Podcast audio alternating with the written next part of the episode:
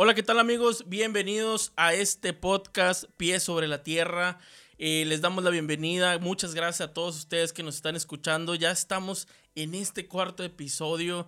Hemos ya recorrido, pues ahora sí, algunas horas de platicar con amigos, con expertos, con líderes, pero sobre todo, pues eh, el aprender de lo que está llevando día a día en temas tan importantes como el cambio climático, en temas eh, ambientales, sociales, entre otros tantos temas. Entonces, pero hoy no va a ser la excepción en este cuarto episodio que tenemos aquí, su servidor José Medrano, pues tengo, pues ahora sí que, pues feliz de recibir a una invitada, a esta invitada conferencista, activista social, ambiental, pero sobre todo una joven emprendedora en busca de generar un cambio en la sociedad. Así que ¿Cómo estás, Viana? Bienvenida. Súper bien, muy contenta y muy emocionada de estar aquí. ¿Cómo te sientes estar en, un podcast? Pues muy feliz, la verdad. Como te comentaba, me la he pasado toda la cuarentena viendo podcasts de mil cosas, entonces estoy, me siento como que muy, ay, qué padre estar en uno, de formar parte de un podcast. No, y qué bueno que te diste la oportunidad con nosotros de poder platicar y de poder, eh, pues ahora sí, expresar todos estos conocimientos y vivencias que tienes para aquellos que nos pueden estar viendo y siguiendo, recuerden, por las diferentes plataformas en YouTube, en Spotify, eh, como Pie sobre la Tierra. Y el día de hoy, platicando con Viviana, pues primero que nada, ¿cómo te ha recibido esta pandemia? Pues yo creo que la verdad, yo creo que bien, dentro de, me ha tratado bien, aunque extraño muchísimo mi, mi vida, pues antigua, ¿no? Extraño salir, extraño ir a la escuela. Nunca he vivido una prepa presencial, nunca he ido a la UDEM, este, no tuve una graduación. Pero le digo a mi mamá, mira, estamos, que es lo importante, y estamos bien, estamos felices. Creo que me ha traído muchas lecciones muy valiosas y verdaderamente me ha enseñado a disfrutar de esas cosas que ya se me olvidaba hasta que existían. Entonces, creo que me ha, me ha aportado y se ha portado bien conmigo. Entonces, Sí, no, ha sido este cambio. No tengo que quejarme, la verdad. Este cambio como de, lo que tú comentabas ahorita, oye, una prepa, una prepa vivencial, del hecho de que tú en este año cambiaste de secundaria a preparatoria, ¿verdad? Sí, era, o sea, en noveno, me graduaba de noveno, y en eso se vino la pandemia y ya no hubo graduación, y luego un todos de que no, sí, primer semestre, sí va a haber primer semestre presencial, y ya nos fue el primer semestre y el segundo, y pues no, quién sabe cuándo iremos a regresar a la prepa pero sí es, sí es un, un sueño que tengo yo de, de, poder ir y conocer gente y toda la experiencia. Yo creo que esa es la parte también que nos ha dejado esta pandemia de, de extrañar a veces las cosas que veíamos muy cotidianas, ¿no? Sí, sí, sí, sí, sí, extraño, o sea, aunque la verdad, este, la UDEM donde estoy, lo ha hecho muy, muy llevadero para los alumnos, para nada nos ha hecho, por decir, he conocido amigos y muchísima gente y he tenido la oportunidad de tener experiencias súper bonitas participando en retiros y en planilla y en este, simulaciones de las Naciones Unidas, en muchísimas cosas, pero sí digo que hubiera sido si fuera presencial, o sea, sí digo que si está padre en línea, imagínate presencial y extraño esas cosas de que ir al salón, chismear con mis amigas, que vamos a hacer esto, los planecitos y pues todas esas cosas que ya que no, sí, no, me que, tocado. Que, durante todo este año, porque justamente ya estamos casi a un año de, de que eh, aquí en Monterrey empezó el primer caso de, de, este, de este coronavirus. Pero sí, como tú mencionas, el hecho de, de tener, de extrañar estas cosas que antes no le poníamos tanta importancia. Pero sobre eso también es el hecho de lo que tú has hecho durante este tiempo, ¿no? Valga la redundancia, o sea, yo te conozco desde que tenías nueve años. Sí, no, desde hace ya, ya tenemos ratito de Nueve años porque ahorita tienes 15 años, ¿no? 16, 16, Perdón, 16. Recién cumplidos 16.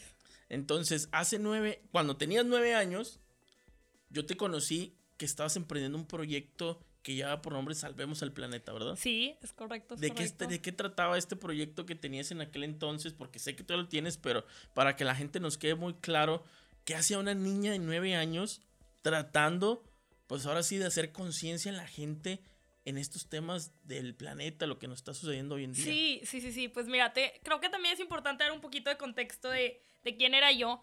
Yo siempre he sido una persona súper emprendedora y súper le encanta estar haciendo algo. O sea, tengo que estar haciendo algo, tengo que estar viendo qué cosas nuevas se le ocurre a mi cerebro para hacer. Entonces, a mí me encantan las manualidades. O sea, hasta día de hoy, bueno, hasta mira, los anillos que traigo me la paso viendo qué hago.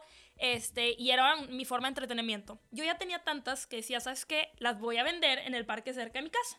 Y tras varios, o sea, dos años de venderlas así, yo me voy a un campamento este, en el manzano y me quedé impresionada de la naturaleza, ¿no? De el aire que se respiraba, de las estrellas que se veían, regreso y digo, ¿qué es esto? O sea, ¿qué es este parque? ¿Qué es este lugar en el que vivo? Que para nada era feo, pero lo comparas con el bosque, lo comparas con el manzano y dices, pues, ¿qué onda? O sea, ¿cuál es el mundo? Entonces, tras una noche de reflexionar, me paré a las 10 de la noche y le dije, mamá, quiero hacer un proyecto de para crear conciencia, porque no es posible, no, no puede ser. Si así está mi parque, ¿cómo está el mundo? Y entonces de ahí nace Salvemos el Planeta, proyecto que busca crear conciencia ecológica en niños y niñas para que se conviertan en agentes de cambio.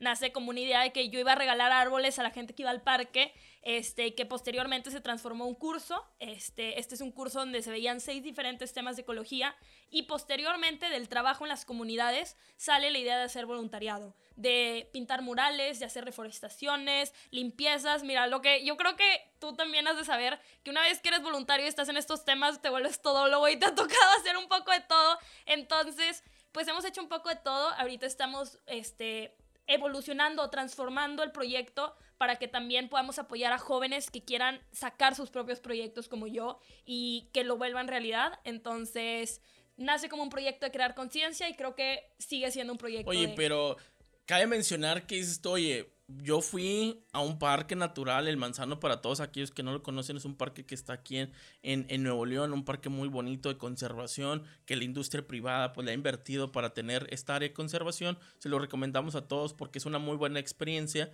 Regresas tú a tu comunidad, a tu, a tu colonia donde tú vives y ves todo esto, ¿no? Pero tenías solamente nueve años.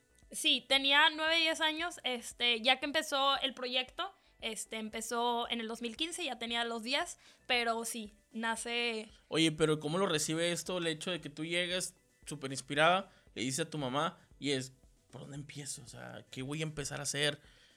¿Cómo lo, cómo empezaste a aterrizar? Sí, sí, sí. Pues para empezar, llegué y le dije a mi mamá y me dijo su clásico, ya vete a dormir, porque, bueno, yo sé, este, quizás es algo muy mío, pero yo en las noches pienso y pienso que ya voy a ser una superheroína y voy a hacer mil y un cosas. Y me levanto en la mañana y digo, Dios, ¿en qué, qué estaba pensando? Pero verdaderamente esto era algo que, o sea, y lo sigo teniendo que se implantó en mi mente y que no, o sea, no me puedo sacar de, quiero hacer una diferencia, no me quiero ir de este mundo sin que digan, Vivi dejó su semillita aquí, ¿no? Entonces, tras insistirle y insistirle a mi mamá, este, yo también era la, la, niña que estaba en todas y cada una de las clases extracurriculares. O sea, he estado en clases extracurriculares de todo y en cursos, este, mi mamá me metió a todos los cursos de verano de los museos y casas de cultura. Entonces, yo sabía que quería que fuera algo por ahí, ¿no? Por estas experiencias tan bonitas que había tenido en tanto curso, en tanto aprendizaje. Entonces, de ahí, pues fuimos aterrizándolo mi mamá y yo, pensando en qué temas quería yo que se abordaran, qué temas me movían.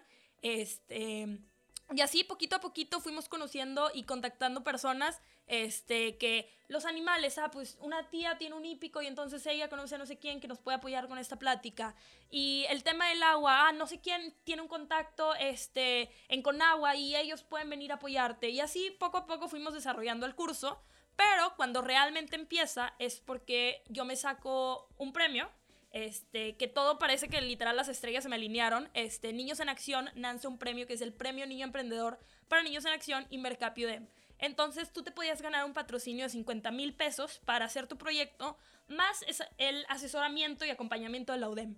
Entonces yo me inscribo con mi proyecto y me acuerdo este, que yo les decía a los jueces ahí, pues aunque gane o no, yo lo voy a hacer. O sea, esto es un plus y yo estaba convencida que ganar ese premio no fuera de mis ventas del parque o de qué, pero yo iba a sacar adelante mi proyecto. Entonces, tuve la suerte de ganar ese premio y gracias al acompañamiento de la UDEM, de Niños en Acción, de Invercap, pude crear una red de apoyo gigantesca. ¿Y cuántos niños más o menos aprox participaron en esta convocatoria?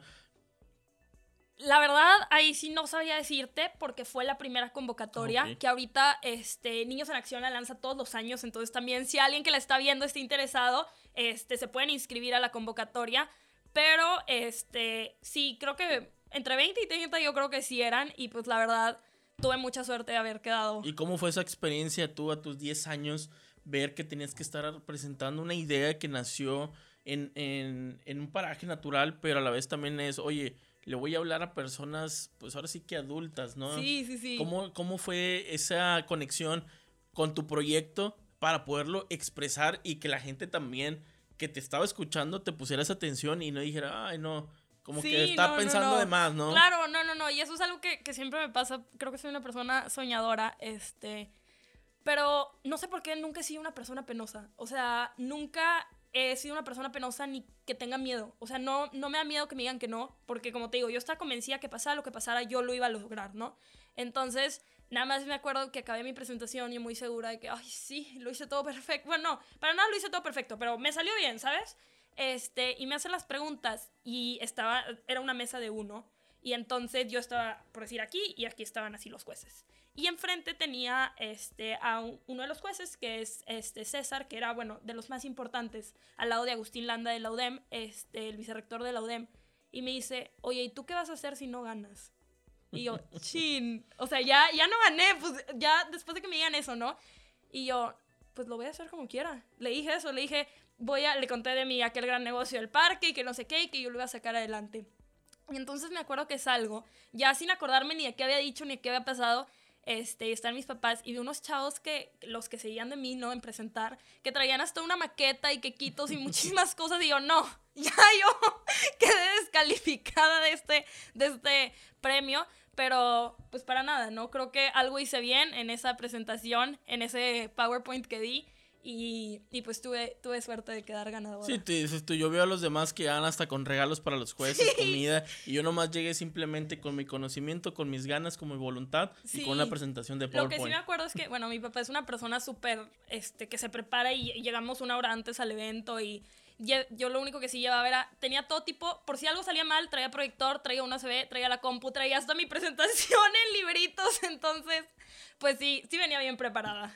O sea, ¿qué dijiste? Y eso es la parte también de lo que nos enseñan en un momento dado, pues como tú dices, mi papá se prepara Sí, y se sí, anticipa sí. a cualquier cosa que puede haber fallado. Y eso es donde uno también va como que conectando, ¿no? El hecho de que, pues, qué interés le está dando también. eh, porque podríamos decir que hoy en la actualidad, cuando un niño dice, oye, pues quiero salvar al planeta o quiero hacer algo por el planeta, muchas de las veces nosotros los adultos decimos, sí, está bien, Sí, vete a sí, sí, dormir. sí. ¿no? De- ya después se te Creo- va a pasar, ¿no? Sí, creo que eso es algo muy importante y que yo acredito mucho a mis papás. Porque algo que siempre he pensado es niños con ideas, niños soñadores, muchísimos. Siempre va a haber. Somos niños, e- eso es lo que hacemos, soñamos, pensamos, queremos cambiar el mundo, ser superhéroes.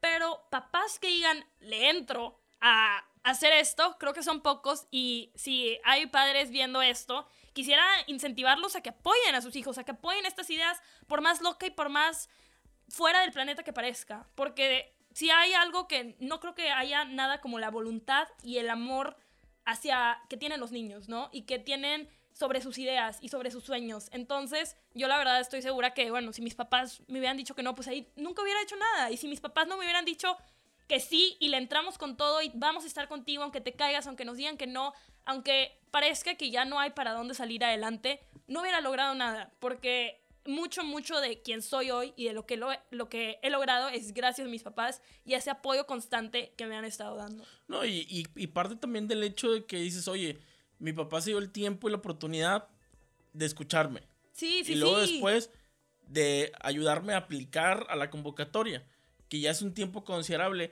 Y como tú dices, de todos aquellos papás que nos están escuchando y nos están viendo, pues eh, no hay que tirar a saco roto alguna idea o alguna o algún proyecto que como niños nos, nos, nos llegue, porque a veces hoy en día, como estamos en el problema que estamos en pandemia, estamos tomando clase en casa, pues a veces ese tiempo lo platicábamos ahorita antes de empezar, o sea, es nos hicimos o más dependientes de estar con nuestra familia Sí, sí, o de sí. plano ya nos alejamos. Sí, sí, sí. Y creo que eso es, creo que eso es algo muy triste, ¿no? Porque como veo, quizás mi caso, que nos volvimos hasta cierto punto mucho más unidos, también veo casos de amigas que me dicen, no, pues yo la verdad me la paso peleándome con mis papás y ya casi ni hablamos. Entonces, creo que sí es algo importante que le tienen que echar de su parte ambas, ambas personas, ¿no? Los niños y los papás y para que esas relaciones y estos sueños se puedan, se puedan No, y cumplir. llegar a cumplir eh, después de que seis años que llevas con este ya, proyecto. 2021 cumplimos seis, entonces la verdad sí ha sido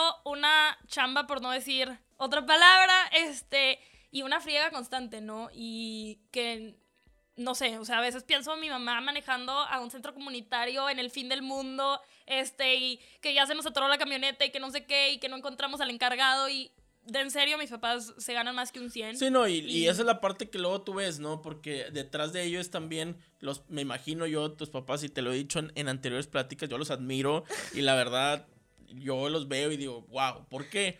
Porque si, como tú lo mencionaste ahorita, si más eh, papás que nos puedan estar viendo, estar viendo, se le dieran un, un tiempo de importancia a lo que están soñando los niños, los que están imaginando lo que quieren hacer, pues mira, después de seis años no se equivocaron, ¿no? Sí, no, exacto, es lo que pienso. Y me encantaría que hubiera más papás que verdaderamente creyeran en los sueños de sus hijos. Porque creo que hay una diferencia muy grande entre escucharlos, que es muchísimo, ¿no? Porque hay padres que ni siquiera llegan a eso, a escuchar los sueños, a realmente apoyar los sueños y a creer en ellos y creer que, pues te digo, tu hija de 10 años que mide 1,20 puede llegar y pararse con el alcalde y decirle, oye, esto es lo que voy a hacer, lo vamos a hacer, no te estoy dando opción, lo vamos a hacer, ¿y cómo me vas a apoyar? Entonces, este, creo que sí es algo que me gustaría que más padres hicieran, que apoyaran y que creyeran en las ideas de sus hijos, más allá de escucharlas. Sí, cuando mucho de eso que tú mencionas, hay jóvenes que ni siquiera se atreven a hacerlo, adultos menos, a exigir una mejor calidad de vida en cuestión ambiental, en cuestión social. Y eso parte del hecho de que tú ahorita lo mencionaste, ¿no? Tú empezaste con un negocio en tu parque, ¿no? Sí, sí, y de ahí tus papás fueron como que, a ver, ¿qué andas haciendo? Y nos puedes platicar cómo fue este negocio que tú emprendiste a los nueve años. Sí, desde, desde antes. Mira, este te digo, yo era, soy una persona que me encanta todo lo de las manualidades. Y por alguna razón me encanta vender. A mí me puedes poner piedras y yo te las vendo, lo que sea. Entonces creo que mi amor por las ventas comenzó porque yo le ayudaba, mi mamá trabajaba en una escuela, este, dando, pero de maestría y así, y le, como boletos para vender, ¿no? Entonces yo la ayudaba y supongo que de ahí, o sea, mi, mi, idea es que de ahí como que nace mi amor por vender las cosas. Pero el caso es que yo me llevaba mis manualidades bien, o sea, bien sobres al parque, muy segura yo, en mi caja y me acercaba a las personas de que mira lo que estoy haciendo, ¿me lo quieres comprar? Y, y así, y luego tomé, estuve en un curso hasta de que se llamaba Business Kids, que eran clases de negocios para niños, este, digo, estuve en clases de todo. Entonces, de ahí nace y hasta, este, hacía unas cosas que se llaman Perler Beats, que eso era como mi principal negocio, que eran unos moldes como con unos piquitos y tú ponías cero ecológico el negocio, este, unas bolitas de plástico y luego las planchabas y se derretían y podías hacer llaveros, imanes. Creo que ahorita son muchísimo más populares de lo que eran cuando, cuando yo las hacía, pero te digo, hacía pulseras y las vendía, hacía luego, compraba pompones y hacía osos y los vendía, este, para, me ponía como a coser unos para agarrar cosas calientes y también los vendía. Entonces, este, manualidad que yo encontrara, manualidad que yo iba y vendía este, en el parque. Y siempre lo, no sé por qué siempre fue con mucha seguridad que, que, yo llegaba y que yo vendía. Hasta llegué, esto hasta me da pena decirlo, pero yo era tan, o sea, y creo que es tan segura de mí misma que yo tengo un hula hula. Me encanta el hula hula por alguna razón. Y yo iba al parque y daba clases de hula hula. O sea, bien sobres llegaba de que, disculpa, ¿sabes usar el hula hula? yo te enseño. y te cobro. Ajá, y te cobro por enseñarte. Entonces, la verdad es que creo que eso fue también muy inspirado porque mis papás siempre me, me han hecho sentir muy segura, ¿no? De quién soy y de qué quiero hacer y de que lo que quiera hacer lo puedo hacer, ¿no? Entonces, pues sí, fue una muy bonita época de mi vida.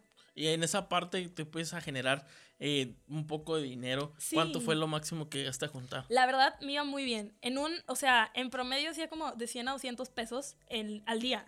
Entonces, digo, la verdad para mí, era, o sea, era muchísimo. De vender verdaderas, mis vecinos que me los compraban en serio, por siempre agradecida. De vender, pues, tonterías, yo creo pero sí, sí me iba, sí me iba muy bien. Llegué a tener mis buenos ahorros de. Sí, me imagino que ya después de que, oye, ahí viene la niña que vende las cosas, ¿no? ya se escondían, yo creo, los pobres de que ah, otra vez ella. Y ahí, y ahí empezaste tú a tener la relación, como tú decías, con, el, con los negocios, ¿no? Que es lo que una parte también te apasiona. Sí, me encantan, me encantan los negocios. Y después vistes tú en la parte de la necesidad del parque, ¿no? Me Exacto. Sí, sí, sí, eso me, me apasionó aún más que los negocios. Este.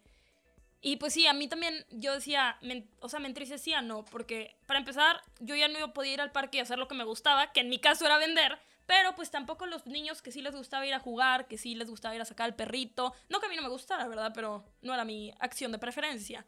Este, y pues sí me ponía muy triste eso, ¿no? Me ponía triste que ya no estuviera en, en, óptimas condiciones el parque y solo me hacía pensar en si mi parque, que se supone que es algo que debe estar cuidado, que tiene X o Y cosas y está en una comunidad muy linda, por decirlo de cierta manera, ¿cómo está el mundo? Entonces, eso fue, fue un pensamiento muy que me asustó mucho, ¿no? Y que me sigue asustando. Este, y pues de ahí, de ahí nació todo. Y de ahí viste, estuve, oye, pues las publicidades que estoy haciendo con este tipo de plástico y todo, dije, ay, como que no es nada ecológico. no, pero es bueno. Y fíjate que lamental, o lamentablemente o afortunadamente se podría decir, decirlo, oye, pues a tus nueve años ya estabas viviendo estas experiencias y a su vez estabas conectando otras sobre lo que estaba pasando a nivel, pues ahora sí que no solamente en tu colonia o en tu municipio, sino a nivel global, o sea, sobre qué, qué estamos haciendo con el planeta. Y luego toda esta experiencia que ya nos contaste sobre competir y todo eso, pero algo que, que a veces no entendemos y que me gustaría que nos ayudaras como que a entrar así en, en como que en conciencia y también es, oye, tienes 10 años, vas, buscas el proyecto, emprendes el proyecto, pero ¿cómo hiciste tú para que ahorita, a esta, después de 5 o 6 años ya, después de ese sueño de, de, niña, porque ahora ya eres una pues, preadolescente o adolescente, ¿no?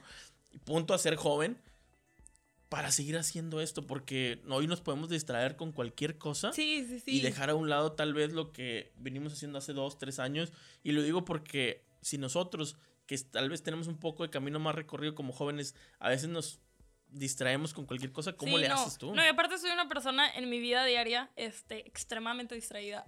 este, desde que muchas cosas que tengo, soy muy, muy distraída. Pero creo que es el amor, el amor al proyecto, o sea, el amor a, a mi sueño, a mi sueño de, ser un cambio, de que me recuerden como alguien que, que lo dio todo, ¿no? Por ayudar. Y el proyecto, te digo, ha trascendido y sigue trascendiendo y lo hemos transformado y lo seguiremos transformando para que impacte a más personas. Pero yo siempre me quedo con la idea y algo que me, que me, o sea, que me mantiene es, pienso por decir, en los niños, pienso en digo, me, me acuerdo mucho de una niña que hace ya dos veranos, este, yo estaba dando pláticas, yo soy certificada por Climate Reality Project, proyecto de, de Al Gore, del ex vicepresidente de los Estados Unidos, y yo estaba dando estas pláticas en las estancias en San Pedro. Y entonces yo le dije, o sea, allá en las estancias, pónganme todas las estancias, no casi en un día.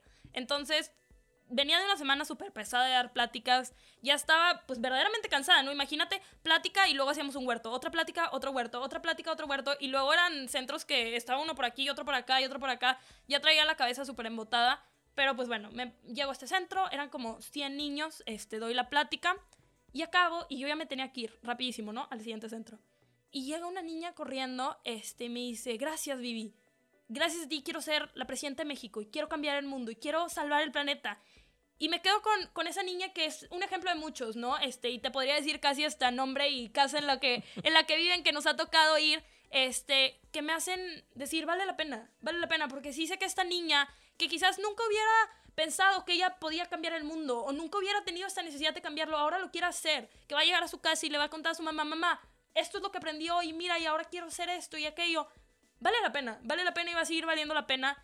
Y, si es nada más una persona, pienso que este, cada cabeza no es un mundo, ¿no? Y si estoy cambiando el mundo de una persona, es, es mucho cambio el que estoy haciendo. No, y, y abres brecha para esos niños que luego creen que hasta que crezcan pueden empezar, ¿no? Sí, sí, sí. No, y creo que, creo que soy el claro ejemplo de que no hay edad para empezar. Este, el que quiera puede. Y el que quiera hacer algo y quiera hacer un cambio, a la edad que sea, seas muy grande, seas muy pequeño, se puede empezar y se puede lograr. Sí, porque luego también es, es cómo lidias con ciertos fracasos, ¿no? Porque dirás, hoy, ahorita hablamos de las distracciones, pero me imagino que también te has llevado esos fracasos que dices tú, no solamente lloras, sufres, puedes hasta de esa seguridad que tú tienes, ¿Cómo te ha ido para lidiar con, algún fracaso que has tenido o algo que no salió como esperabas? Sí, no, no, no. Es, para empezar, digo, algo que quiero dejar claro es que es normal, ¿no? Es normal que no nos salgan las cosas bien. Es el, es el chiste, ¿no? De los errores se aprende. Este, pero es algo que me tengo que recordar constantemente. De los errores se aprende, ¿no? Este, y para mí al principio, cuando empecé, me costaba mucho aceptar que yo no podía hacer todo. O sea, me costaba mucho aceptar que llegaba hasta cierto punto mi acción, ¿no? Entonces pensaba por decir en los niños que no iban a la escuela y lloraba en las noches, mamá, es que quiero hacer algo por ellos. Y me decía, pues Vivi, ¿qué quieres que hagamos? O sea, ya, ya estás haciendo suficiente, ya hablaste con la mamá, ya lo intentaste, no ir a la escuela, no, o sea, no puedes hacer más. O, y a mí me frustraba mucho, ¿no? Me frustraba y me frustraba y decía, es que cómo yo tengo estas oportunidades y ellos no, y cómo no puedo hacer más por ellos, ¿no? Y para mí quizás, para mí eso era un fracaso, ¿no? Porque decía, no estoy haciendo suficiente, no lo estoy logrando, no estoy cumpliendo mi objetivo. Y fue un proceso, ¿no? De, de, de darme cuenta que sí lo estaba logrando y que sí estaba cumpliendo con un objetivo y que sí estaba haciendo un cambio. Este, pero bueno, no, o sea, te podría decir una lista así, casi le doy vuelta y vuelta de veces que, que me dijeron que no. Para empezar, digo, hace seis años, y tú lo sabrás también, el cambio climático era un tema del que no se hablaba, del que seguía siendo, ¿verdad? O sea, si ahorita se puede decir que puede ser un tema controversial, era un tema casi tabú, ¿no? O sea, ¿quién te decía el cambio climático y cuándo escuchabas que se nos iba a acabar el planeta como ahora, ¿no?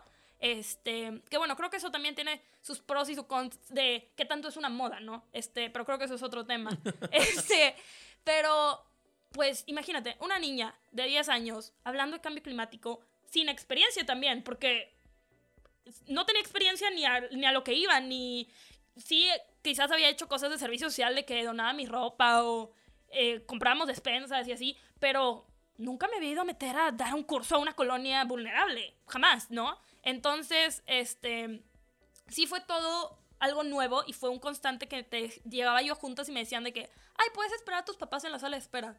Y que, oye, ¿cómo te explico que yo soy la que te viene a hablar? Este, mis papás son los que vienen a acompañarme. Entonces, creo que es un constante recordarme que vas a tener que tocar muchas puertas y algo que yo le decía a mi mamá, pues a lo mejor voy a tener que tocar 100 y en la 101 es la que se me va a abrir y con esa se te abren muchas. Entonces, es un constante recordarme que el que persevera alcanza y que a pasito, al pasito. No, y que no hay que bajar los, los, brazos y decir, oye, ¿sabes qué?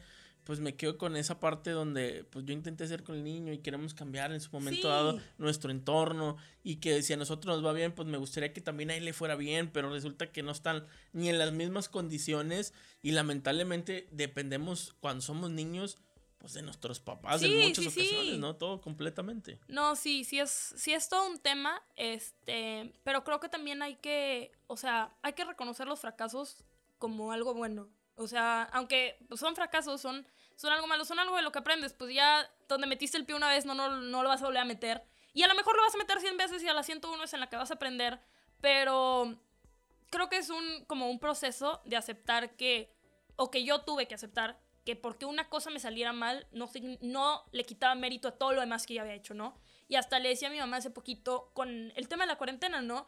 Este, estábamos platicando de, de X o Y que qué quería hacer y que si me quería meter a una clase o que otra y que no sé qué y que esto y lo otro. Y le digo, pues mamá, la verdad es que yo estoy orgullosa de que he podido, de que estoy en la cuarentena, de que estamos, ¿no? Y que a veces no nada más en proyectos sociales, sino en la vida nos quitamos mérito porque ves al amigo que ya está haciendo mil cosas y tú dices, no, pues yo no estoy haciendo nada, comparación de este. Pero creo que esta es una competencia que debe ser con nosotros mismos, que es nuestra vida, ¿no? Entonces, aprender que los pequeños éxitos no, o sea, los grandes fracasos no le quitan mérito quizás a los pequeños éxitos. Y, y aprender que pues al pasito y de errores se aprende ha sido... Sí, porque queremos avanzar, te lo podría yo decir así básicamente, dices, oye, pues tengo 30 años, y dices tú, ¿qué he hecho? ¿Qué he logrado? Y pues, oye, he hecho tantas cosas que luego quieres plasmarlo, un ejemplo ahorita en este podcast, ¿no? Como, como lo, como lo mencionas, o sea, estar con los pies sobre la tierra, o sea, el sí, hecho de, sí, sí. estar conectados y de, y de seguir emprendiendo y de seguir mejorando nuestra calidad de vida, que luego, como tú dices, quisieras que nuestro impacto fuera aún mayor. Sí, no, y que siempre vamos a querer más, siempre, este, siempre vamos a querer hacer más y buscar más y más y más y más, pero pues hay que aprender a quizás no satisfacernos, porque digo, sí estoy de acuerdo en que siempre se puede hacer más, pero darnos el mérito que nos merecemos por lo que hemos logrado, ¿no?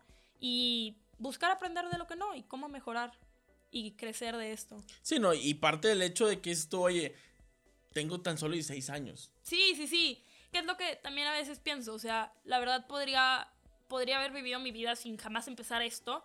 Y siento que sería una vida realizada. Siento que sería una, una persona feliz, que eso es lo, lo que creo que considero más importante, ¿no? no, y podrías ponerte a pensar también el hecho de que aquel viaje que tú fuiste a hacer a este Parque Natural Manzano, ¿cuántos fueron contigo y cuántos conectaron como tú, no? Sí, sí, sí, pues ninguno.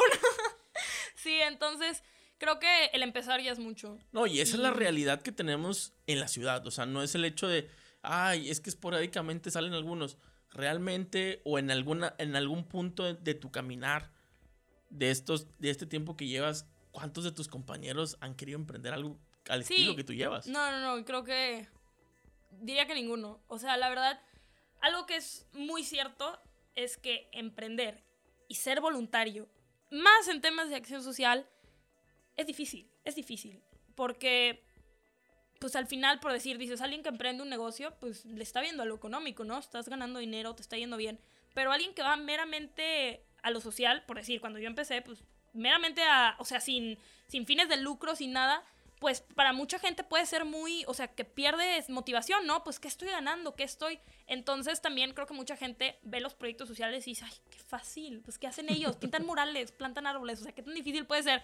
Y ahora sí que les dices, oye, campeón, planealo tú, a ver, ponte a hacer tú una reforestación, junta a las personas, habla con la comunidad, este, convence a esto, convence a aquel, que a la mera hora nadie trajo la tierra, bueno, rápido, ve a comprar tierra, este, que todo quede en presupuesto, pues es verdaderamente difícil, difícil y que cada vez te salen cosas que dices, China, ahora cómo voy a salir adelante de esta y cómo voy a quitar este nuevo obstáculo, entonces es difícil y por eso creo que somos pocos los que duramos en temas de, de acción social. Sí, porque como tú lo mencionaste ahorita, o sea, ser voluntario es la parte más sencilla de, de la activación social, que es que también vale porque Sí, no, es manos, muy, ¿no? muy, muy, muy, muy valiosa. O sea, yo no le quiero quitar mérito a nadie, ¿no? Diciendo esto, porque tanto vale como el que planea todo como el que va y pinta. O sea, es valiosísimas ambas acciones. Pero a mí algo que me causaba mucho conflicto, por decir, es que iba a la escuela y digo, no sé, había gente que decía, o sea, que no entendía, ¿no? ¿Qué hacía yo? ¿Por qué tenía mérito? ¿O por qué esto y lo otro?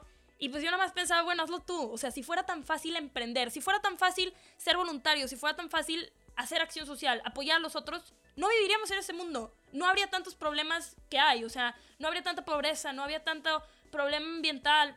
Tantísimas cosas que están mal ahorita en el mundo, no las habría, porque para todos sería muy fácil hacer un voluntariado y plantar 50 mil árboles. Para todos sería muy fácil juntar dinero y juntar millones y poder construir casas para aquellos que las necesitan. Sería muy fácil. Entonces no, no habría problemas. Si es tan fácil, ¿por qué no se han resuelto, no? Sí, no, y, y no empezamos del hecho de que no nos queremos levantar el domingo en la mañana para poder ir a, Sí, a participar. empezar ¿no? por ahí. Yo me acuerdo que, que, digo, hubo un tiempo que así mis amigas me decían de que no, Didi, por favor, tipo para el currículum, ¿no? Que íbamos a entrar a, presa- a la prepa, ¿no? Y tipo, tienes que poner como que tu currículum y así de que invítame a todo, de que yo me sumo, yo quiero, yo le entro. Y yo que, ok, sábado a las 8, en la carretera, te necesito. Mis amigas de que, ay, yo creo que no, ya no me aparezco. Y que no tiene nada malo, digo, al final cada quien pone lo que quiere poner y no, o sea, no se le quita crédito a nadie por hacer o no hacer, pero pues te digo, desde a veces esas cosas que la gente lo ve tan fácil y ahora sí que te toca a ti, dicen, uy, ¿cómo le hago? No, y, y, y partiste también al hecho de, de decir, oye, hago estas actividades, genero este tipo de voluntariados y luego te invitan a dar conferencias para tu experiencia. ¿Cómo sentiste esa primera vez? Porque luego, digo, yo te he invitado Sí, y creo hemos estado que participando. de, de las, de las veces así, de las primeras veces fue, fue contigo hace, hace cinco años Sí, que cinco estuve. años. Este. Y pues sí, es algo que, que me sigue como que impactando de cierta manera, porque también a veces digo, pues, ¿quién soy yo, no? Para, para contar mi experiencia. Pero es algo, es algo que me gusta, porque pienso que si puedo motivar a alguien a que haga algo, aunque sea algo que quizás la gente vea como pequeño, nuestro lema es pequeñas acciones generan grandes cambios, ¿no? Entonces es muy valioso y pues me gusta compartir, supongo, lo que sé en estos años este, con otras personas. Me Y, gusta no, hablar y, y también. cómo te llevas ese impacto tú de, oye, vas, te plantas y ves que, oye, pues es gente adulta, jóvenes, dices tú, pues no son para niños, ¿no? Sí, sí, ¿Cómo sí. te recibe, cómo te sientes tú al momento de, de plantarte ahí y decir, pues lógicamente yo sé lo que hago, ¿no? Y nadie más lo hace porque yo lo hago. Sí, sí, sí. Pero ¿cómo transmites? ¿Cómo te sientes al transmitir todo eso, no?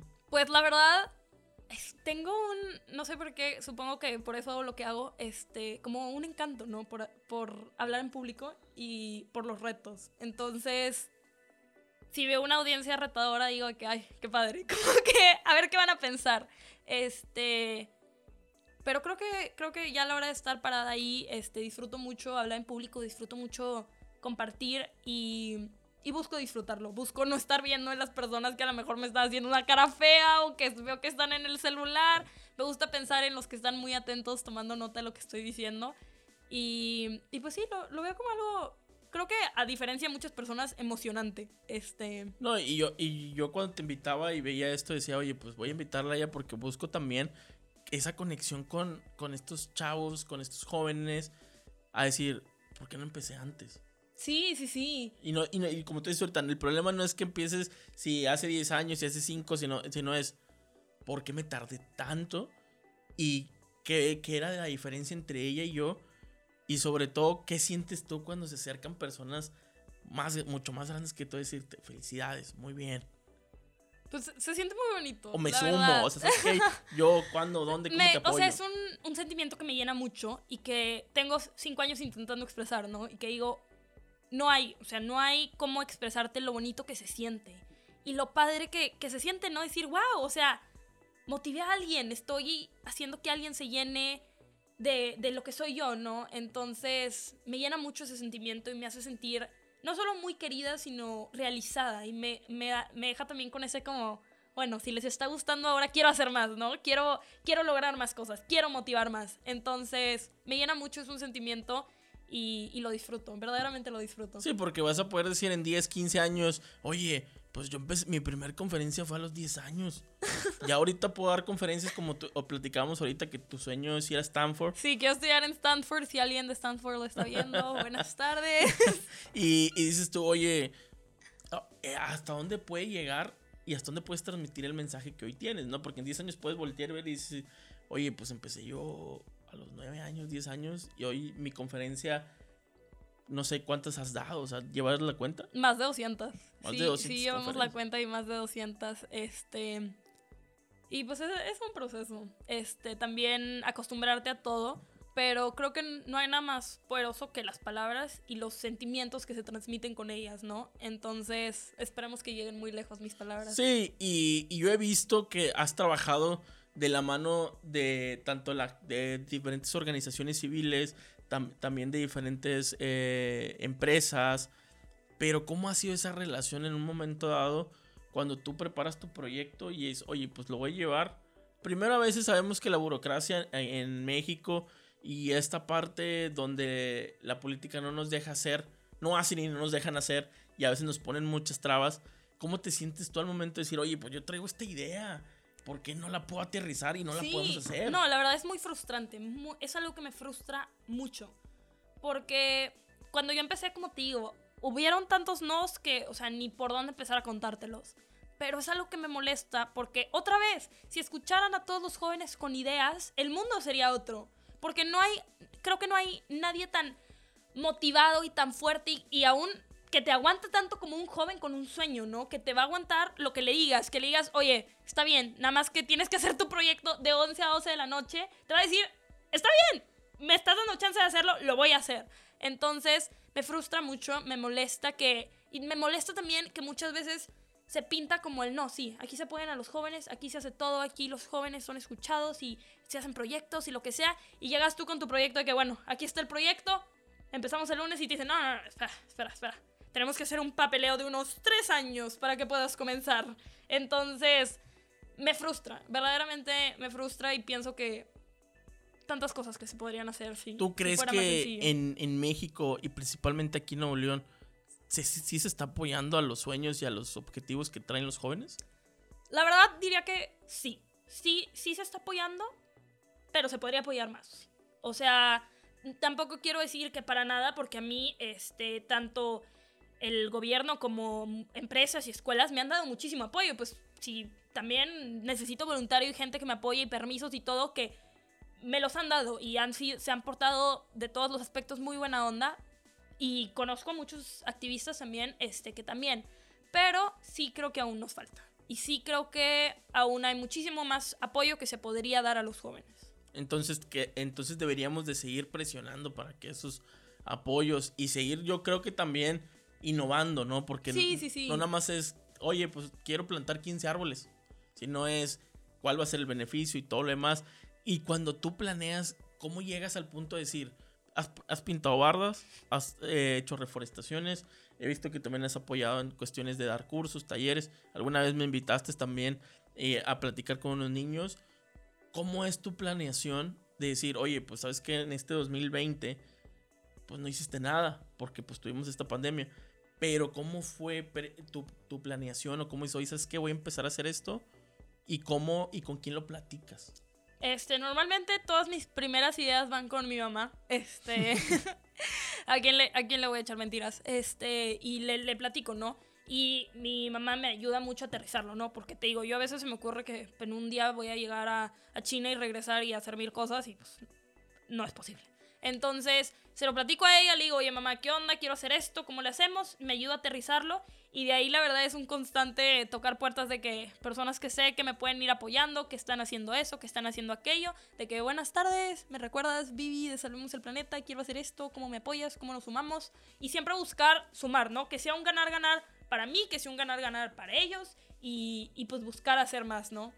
Y después de todo eso que tú ves, el que todos ganemos, te enfrentaste a algo que yo, la verdad, te admiro en este aspecto porque te rifaste. Ahorita lo mencionaste sobre, oye, pues voy a ir a participar a este proyecto que tiene eh, el ex vicepresidente de, Estados Unidos, algo sobre el tema de cambio climático y todo. Y cómo fue esta conexión que tú tuviste o quién te lo presentó y dijiste, ¿sabes qué? Porque realmente eh, es, oye, no aceptan a niños. Sí, fue, fue un proceso y para esto, si es que hay tiempo, te quiero contar dos historias. Que la primera es de Climate Reality, que ahorita ya, este, creo que hemos sido muchos jóvenes que nos hemos sumado, que ya, que ya aceptan más. Pero todo nace que yo voy a una plática de un líder climático y se me cae así la baba, ¿no? De que, ¿qué onda con esta información? Yo la quiero. Se acaba su plática y yo le digo, oye, ¿de dónde sacaste toda esta información? O sea, está buenísima, yo la quiero, compártemela, ayúdame, de que, ¿cómo le hago? Y me dice, no, no, no, yo me certifiqué, no sé qué en Climate Reality. Me meto y yo tipo, mmm, mamá, papá, este, de casualidad me quieren llevar a Los Ángeles a un entrenamiento. y mis papás de que, otra vez. Este, y entonces me inscribí, me meto a la página, ya casi había llenado todo, yo sorpresa. Tienes que ser mayor de 16 y acompañado con un adulto. ¿Cuántos años tenías? Este, fue en 2018, entonces tenía 10, ah, como no, 2018. sí, sí, sí, sí. Como 12 o 13 años por ahí, este... Y entonces yo mando un correo, bueno, no uno, como 150, eso sí, creo que es mi, mi habilidad más reconocida. Este, que, hola, soy Viviana, es que estoy muy interesada en... Y me dicen de que no, está bien, tipo, si quieres miente de tu edad y pues se está, o sea, se sabrá que, que tú no, no tienes esa edad. Entonces ya voy y me entreno, me entrené, imagínate, estaba a mi mesa y al lado tenía a Jaden Smith, el hijo de Will Smith, a Emanuel, el cantante, este, estaban unos Fuiste a Los Ángeles. A Los Ángeles, sí. Bueno, para empezar convencí a mis papás de que, por favor, está muy padre, se los juro, va a ser genial. Y mi papá este, me llevó, mi papá también se certificó conmigo. Y ya en Los Ángeles... O sea, ya de una vez de rebote le dijiste, vente papá, vamos, pues, tú también le vas a entrar. necesitaba que, que un adulto se certificara conmigo, si no, no podía, no podía certificarme. Este, estaban actores de Disney que yo había visto sus shows entrenándose y fue mucho aprender. Este, ahorita, de hecho, me voy a certificar otra vez en línea. Pero fue un insistirle a todos, ¿no? Insistir a mis papás para empezar. Mis respetos que, que me sigan aguantando todas estas cosas. Pero sobre esto insistir, y no sé si, si hay chance que te cuente la historia de cuando conocí a Malala Yousafzai, a premio Nobel. Sí, que porque... una historia muy interesante, pero que antes de entrar a eso, que sí me gustaría para que todos aquellos que nos estén escuchando y, y viendo bien que no hay un límite, sino que te lo pones más que tú mismo, ¿no? Sí, sí, sí. Pero es esta parte de, oye, yo quiero viajar a Los Ángeles. ¿Y tus papás cómo lo ven? Porque es, ya no es aquí, vamos aquí a otra ciudad, a otro estado, ¿no? De acuerdo. porque tenemos que arreglar todo para poder viajar. Porque ya viviste el proceso de me registré. Ahora es, estas fechas tenemos que ir. ¿Cómo le hiciste en esa parte con, pues para poder creo que enamoré un poco a mi papá de, del proyecto porque mi papá fue si algo tiene mi papá es que es igual que yo de, decirme sí a todo sin, sin pensarlo mucho, ¿no? Mi mamá es más de que no, tipo, hay que considerar esto y esto y esto. Y mi papá es de que no, le entramos, tipo, vamos a hacerlo. Entonces, creo que él también se, se enamoró del proyecto. Este, y pues fue planear el viaje, claro, buscar la forma más económica de ir y de que todo saliera. Este, pero fue, fue una muy bonita experiencia. Y, y, eso otra vez se lo debo a mis papás, ¿no? De, que me dijeran que sí, porque era una verdadera locura, ¿no? Ir a entrenarme sobre qué, que la verdad ese entrenamiento me, me ha dado muchísimo y agradezco muchísimo la oportunidad que tuve de ir, pero sí fue un como que una confianza que me tuvieron mis papás de, de decir sí, no, porque también le apostaron a, a nada, no sabían ni qué íbamos a ir a aprender, ni si lo iba a aprovechar o no, ni, ni nada, o sea, fue un apostarle a va a salir bien y, y la verdad es que, que, sí, puedo decir ¿Y cuál que fue el sentimiento cuando eh, me imagino ves algo en su momento, en su plática estelar? ¿Qué Mm. sentiste ahí en ese momento? Fueron muchas cosas. Para empezar, sentí mucho miedo de lo que nos estaba diciendo. Eh, te presenta el cambio climático de formas que no, no, hay do- no hay para dónde escaparlo. No hay para dónde escaparlo. Y me sentía verdaderamente agobiada porque te da, digo, entre una de las músicas plásticas y van expertos de primera a, a hablar. Te da su presentación famosa, que decían en el entrenamiento que Al Gore es la única persona que se levanta por las mañanas, le pone un slide a su presentación y luego ya se toma su café, que luego nos pasan esa presentación y son como un millón de slides. Pero bueno, te da esta presentación como de tres horas que dices, ¿qué onda? O sea, fue, fue un miedo, ¿no? Y de, de verlo, el cambio climático como es, como lo que es, ¿no? De todos los aspectos, porque yo conocía, ¿no? Pues eh, tenía ya varios años trabajando en esto, pero no lo conocía como lo conocí. Y fue un también querer conocer al Gore, ¿verdad? Que es así, no se me ha hecho, lo único, reconoció desde su, su speech final que, había, que sabía que había una joven de 13 años y me paré en mi silla y dije, buenas tardes, soy yo. Este, pero, pero sí fue un te- querer lograr nuevas cosas y, y mucho, muy inspirante, ¿no? También lo que él ha, ha logrado. Sí, me imagino que a esa edad y empezar a ver toda la, todo el punto de decir, oye, este es el cambio climático, o sales asustado corriendo de ahí, Sí, o decides realmente como, como lo que hacen todas las personas, que me, mis respetos. Yo no he tenido la oportunidad, pero sí conozco muchos amigos que se, que se han capacitado y todo, y es, hay que salir a trabajar allá afuera. sí, a chambearle, literal.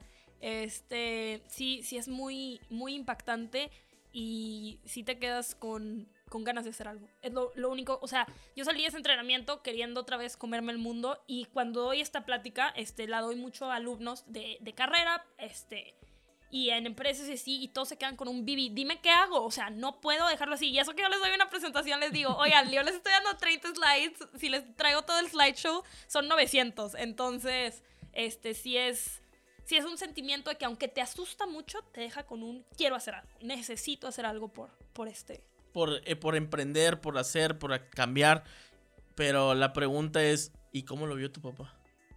Pues, Porque es, no es tan enrolado tanto a los temas, tal Sí, vez que seguía, sí, sí, sí. pero es, lo metí y lo conecté aquí. ¿Cómo lo sí, vivió no, él? creo que él, él también lo, pues lo aprendió y lo, lo adaptó a su, a su realidad. Este, y sí fue también un empezar a hacer cambios en la casa, ¿no? Cosas que, otra vez, nosotros, aunque yo misma, y eso me siento hasta mal decirlo, este, decía como, no, las pequeñas acciones, el cambio en casa, empieza en tu casa, empieza en tu casa.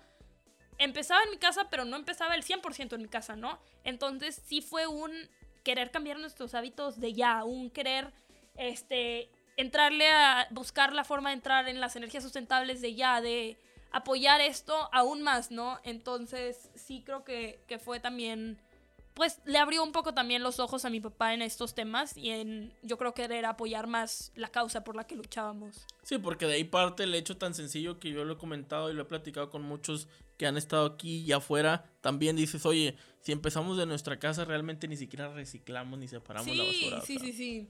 Entonces ya pensar en un cambio climático ya nos estamos yendo a cosas muy extremas, ¿no? Sí. Si, si no separamos la basura. Y de ahí, después de todo esto que tú vives, dices, oye, ¿sabes qué? Le entro, empiezo a dar las conferencias.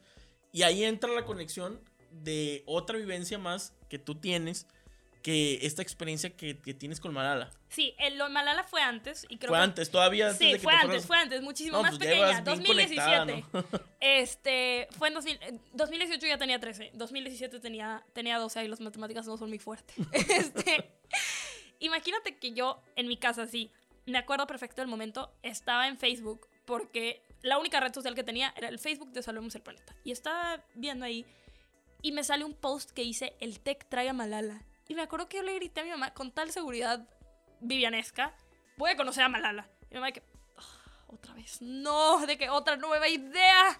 Este, y entonces, en ese momento, 8 de la noche, le marqué a persona que yo conociera que trabajaba en el TEC de que, buenas tardes, escuché que el TEC va a traer a Malala, ¿qué información tienes? Me le gustas pasar. Este, y me acuerdo que, que, una muy amiga mía que se llama Liz, que bueno, trabaja en el municipio, y que está trabajando en el TEC, me dice que pues mira, Vivi, no tengo idea, pero yo te lo investigo y te lo paso todo.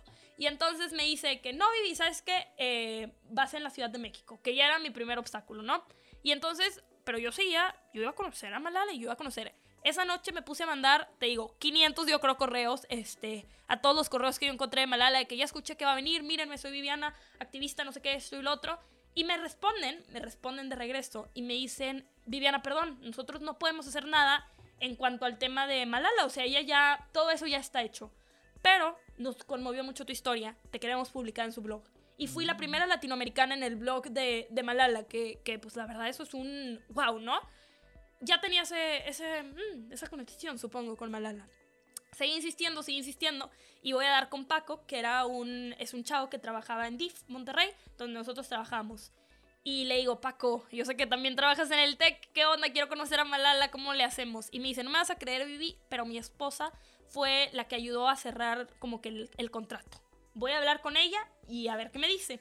Y entonces yo, pero yo, o sea, seguía, ¿no? ¿A quién más? ¿A quién más? Y coincidió que este, el padre de, este, de la iglesia, en Fátima, era muy amigo del vicerrector del TEC. Entonces me dice mi papá, mira, Vivi, no pierdes nada, dile.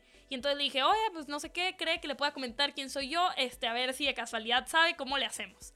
Entonces ya, yo ya le había contactado a tal persona que pudiera ser posible contactar, que estuviera en mis manos. Me marca mi papá, no, me marca, ya era, no sé, el evento era un jueves y esto era un martes. Y no, ya, pues ya se me estaba viniendo el evento y no veía cómo. Me marca Paco y me dice, Vivi, perdón, o sea, es imposible, es imposible que, que puedas ir, está lleno, súper exclusivo, imposible. Porque eso nada más era ir a la plática, ¿no? Ni siquiera conocer a Malala, que era mi, mi meta final. Pero me dice, pero te conseguí, aún no estaba de moda Zoom en ese entonces, pero bueno, la liga de Zoom, que era como lo súper exclusivo, ¿no? Y yo, no, hombre, Paco, muchísimas gracias, qué padre, o sea, la liga de Zoom, con ganas. No te voy a mentir, cinco minutos después me manda mi, me marca mi papá de que, Vivi, este, el el vicerrector te cedió sus boletos, nos vamos a México. Y yo, ¿qué? O sea, en, en la nube total, ¿no? Entonces, volamos a México, no te voy a mentir, se inundó el aeropuerto, estuvimos, creo que, no, o sea, nos paramos en otro lugar antes de llegar a México, no podíamos llegar al hotel. El caso es que llegamos el mismo jueves, hace cuenta, o sea, a las 3 de la mañana al hotel y mi papá, como buenísima, teníamos que ir a recoger nuestros boletos, como el puntual que era, hace cuenta, una hora antes ya estábamos ahí, ¿no?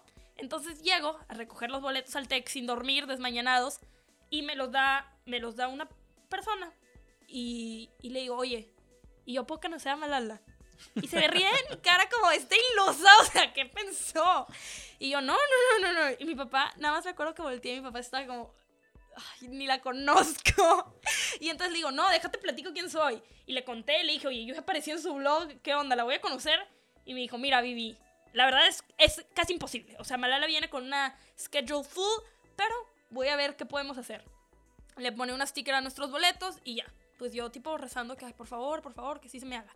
Llegamos y en una fila larguísima para entrar, mi papá ve los boletos y decían parados uno. Y yo, chin, o sea, vamos a estar parados uno de que hasta el final, ¿no? Y entonces, este, ya llego y aquella famosa sticker verde pasamos y nos pasan a mero al frente. Y, o sea, había sección mero enfrente y luego como mero, mero enfrente, ¿no? Y me dicen, ah, sticker verde, sí, tu nombre Viviana. No me, o sea, no enseño la foto. Está mis bolet, mis asientos que decían Viviana Álvarez, el papá de Malala y su asistente enfrente de mí. O sea, ya tienes y yo, toda la aquí, oportunidad. Enfrente a Malala. Y entonces luego llega la chava, este, esta que me dio los boletos, y me dice, Viviana, no me vas a creer, te conseguí la entrada al meet and greet. Y yo, ¿qué? O sea, estaba en el cielo, me acuerdo que yo no podía de mi emoción este, ya se me había hecho, ¿no? Conocer a Malala. El caso es que ya me estuve pegando ahí con la gente que yo sabía que era como que lo más top del evento, tipo, ah, sí, soy Viviana, yo también voy a estar en el meet and greet. Buenas tardes, este, y ya, llega la hora del meet and greet, obviamente mi papá no pudo pasar, o sea, te digo, era algo extremadamente exclusivo, nos llevan a un cuarto secreto escondido, este, y nos dicen, bueno, había tres grupos, ¿no? Ya va a salir Malala, es rapidísimo. Se toman foto en grupo y se van. No se pueden pedir firmas, no se puede platicar, no se puede nada. Y a mí, esta persona me había dicho, tienes 30 segundos para decirle lo que quieras a Malala, pero sigues las demás reglas, ¿no? Y no sé, me hice amiga de un, de un señor ahí que ya, ay, lamento ni siquiera recordar su nombre, que me dice, no, Vivi, tú pídele la firma, tú ya, que ya rompiste Ya aquí. reglas. Y yo con mi libro y mi, mi pluma de que, sabes que lo voy a hacer. Este, y entonces llega, Ma- ya se va el primer grupo, el segundo grupo ya está casi vacío, ¿no? Ya Malala al lado de mí, nos tomamos la foto, le platico y le digo, oye, ¿me firmas mi libro? Y me dice, claro que sí, ¿no? Y me lo firma. Pero, pues se suponía que yo me tenía que ir. Pero yo había roto suficientes reglas para no romper una más. Voy con su papá aún, lo saludo, platico tantito con él, le digo, oiga, por favor, o sea, sería un honor que pueda firmar mi libro. Me firma mi libro y ahora sí ya cumplida, cumpliendo mi sueño, habiendo conocido a Malala, habiendo tenido su firma, su foto, ahora sí me retiro y, y creo que esa es una experiencia que ha demostrado que límites no hay, porque de una publicación en Facebook conocí a Malala. Entonces, Sí, no, y que partiste también al hecho de buscar todas las opciones que tú tenías en ese momento y en esa parte de decir, oye, pues fui y pregunté al DIF, fui y pregunté con el, el padre de la Sí, iglesia, o sea, lados. con todos. Yo, persona que supiera que trabaja en el TEC, bueno, yo le iba a preguntar. O sea, no, o sea, al final dijiste, lo último que no puedo llegar a hacer es pues pedirle la firma. O te puedes haber quedado con la Sí, liga de sí, Zoom sí. y decir, pues aquí lo voy a ver.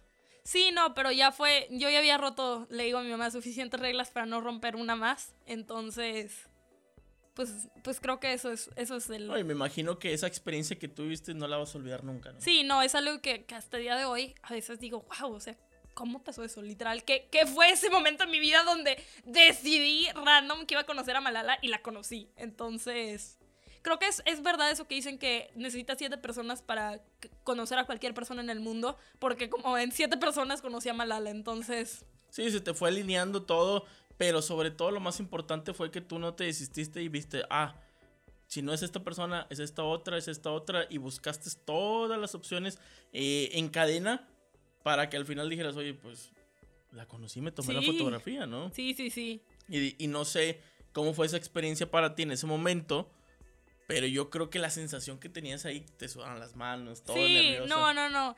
Y, y no nada más los nervios, sino como esta emoción, o sea, no podía yo conmigo con la emoción, pues de, para empezar a conocer a Malala, no, Ma- la Malala, o sea, activista que para mí había sido una inspiración, ¿no? Me acuerdo desde súper chiquita haber leído su, su libro de Juguás y su biografía y todo, y pues el saber que, que estaba ahí, ¿no? Que estaba yo ahí, que lo había logrado, que se me iba a cumplir este sueño. Entonces, entre nervios y emoción, yo me acuerdo que salí soñada y yo luego salí del, del cuarto aquel secreto y yo, china, ahora tengo que encontrar a mi papá, porque quién sabe de dónde habrá salido él y dónde salí yo. Pero bueno, al final nos encontramos. No, y- y fue un sueño cumplido y, y yo creo que a esa edad, 12 años, dijiste, pues hice esto, ¿qué más no puedo lograr, no? Sí, sí, sí. Y de ahí partimos al hecho de que como tú, esta activista social y todo, ¿qué piensas tú en este momento sobre un ejemplo hablar de Greta? Este, la verdad. Porque tengo- luego es moda, como lo Sí, decíamos ahorita, ¿no? Es, esa es mi, tengo ideas encontradas. La verdad, le doy muchísimo mérito a Greta, este, por lo que hizo, porque motivó a muchos jóvenes, pero también creo que hay, hay que reconocer que también tiene, tuvo mucha ayuda a ella, este, que no le quita mérito a lo que hizo, para nada, este, y no quiero que, que suene así esto. Y me encanta, me encanta que motivó a muchos jóvenes, pero tristemente siento que llegó a ser una moda y que fue una moda del cambio Más, climático. más que ponerlo como un tema Sí, en, en el- perspectiva de que todos tenemos que mirar, fue como que yo lo vi y no sé cómo tú lo sentiste, un tema más de moda en redes sociales sí, exacto. y de clics, así como que comparte. Sí, como que, no, y yo veía y me acuerdo que le decía mucho a, la- a mis amigas y así, no te, o sea, sí, sí estás creando conciencia, sí todo esto y no, no te digo, no quito mérito, que creo que es muy valioso, pero tu clic al final, tu compartir una publicación de un oso polar muriéndose en Facebook, ya todos la vimos, ya todos vimos el video del oso polar en el, en el iceberg pequeño, que te digo, qué bueno, qué bueno que se creó conciencia, pero ¿hasta dónde más vas a llegar? ¿Lo vas a dejar en, en un like? ¿Lo vas a dejar en un share? ¿Lo vas a dejar en un compartir un video? ¿O vas a cambiar tus hábitos? ¿O vas a hacer algo? Porque ahí es donde está la diferencia. Ahí es donde está la diferencia de poner el mínimo esfuerzo en una situación o verdaderamente decir, ¿sabes qué? Sí, sí voy a escuchar lo que está diciendo Greta, porque Greta la considero una persona muy inteligente, muy sabia, que tiene razón en lo que está expresando, los datos que compartía. Voy a prestar atención a esto y voy a hacer un cambio o lo voy a dejar morir por la paz después de darle un like. Entonces, creo que eso es algo que me, me, me gustó mucho que muchos jóvenes se motivaron a través de lo que hizo Greta y, y creo que abrió panoramas para muchas cosas, pero también me hubiera gustado que no se acabara la moda y que no hubiera sido nunca una moda, sino algo que a todos nos naciera y fuera un verdadero cambio, ¿no? Sí, porque luego muchos jóvenes, adultos, es. Al rato se le va a pasar, al rato va a hacer otra cosa, al rato esto, ¿no? Y yo creo que así los, así, así también podrían verte en algún momento, porque luego es como que la copia o como que quieres. Sí, sí, sí, sí, me acuerdo que, ay, no, hay, hay, bueno, esto es una historia un poco controversial, pero hay una señora que, que estábamos en un grupo de ambientalistas que yo le caía muy mal, no sé, desconozco por qué, y yo la verdad, yo sí le tenía un poco de terror a ese grupo, entonces yo nunca mandaba nada, pero una vez mi papá sí, que también está en el grupo, sí era de que le gustaba presumir lo que hacía, y mandó una cosa, y después de eso se cuenta que la, la señora manda tipo la la copia de Greta Thunberg o algo así, tipo, la versión, no sé, la pulga o algo así. Yo, tipo, ok con el ataque que me. Pero también decía, oye, qué honor, ¿no? Que me estés comparando con, con ella. Pero, pero creo que, digo, para nada creo que sean copia, obviamente ella no mía, ¿verdad? Pero creo que cada quien tiene sus diferentes trincheras en las que trabaja.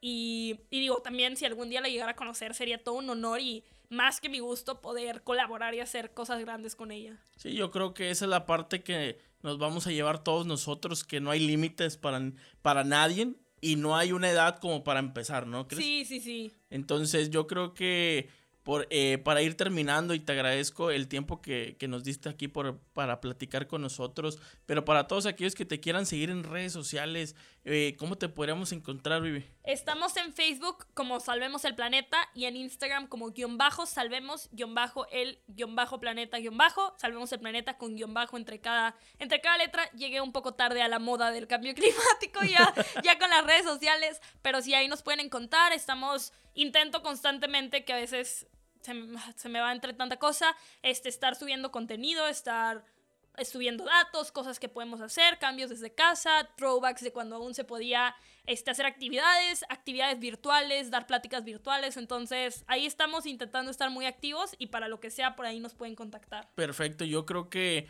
vamos a tener más tiempo, una segunda plática, porque me interesaría entrar al hecho de lo que se nos, nos ha estado pasando en estos días, las, las temperaturas que han pegado en la ciudad y en diferentes partes del mundo, y a su vez también, pues platicar qué esperamos de todo lo que se viene en estos cambios también políticos y cómo vamos a seguir trabajando en estos temas ambientales para el 2021. Sí, y sí, te sí. agradezco mucho el tiempo y la No, oportunidad. hombre, todo un honor para mí estar aquí. Ya sabes que cuando me invites, yo más que encantada de venir a platicar. Perfecto, pues muchas gracias a todos los que hicieron la oportunidad de escucharnos, de podernos ver. Recuerden que nos pueden seguir en las diferentes plataformas, en YouTube, en, en Spotify, como eh, Pie sobre la Tierra.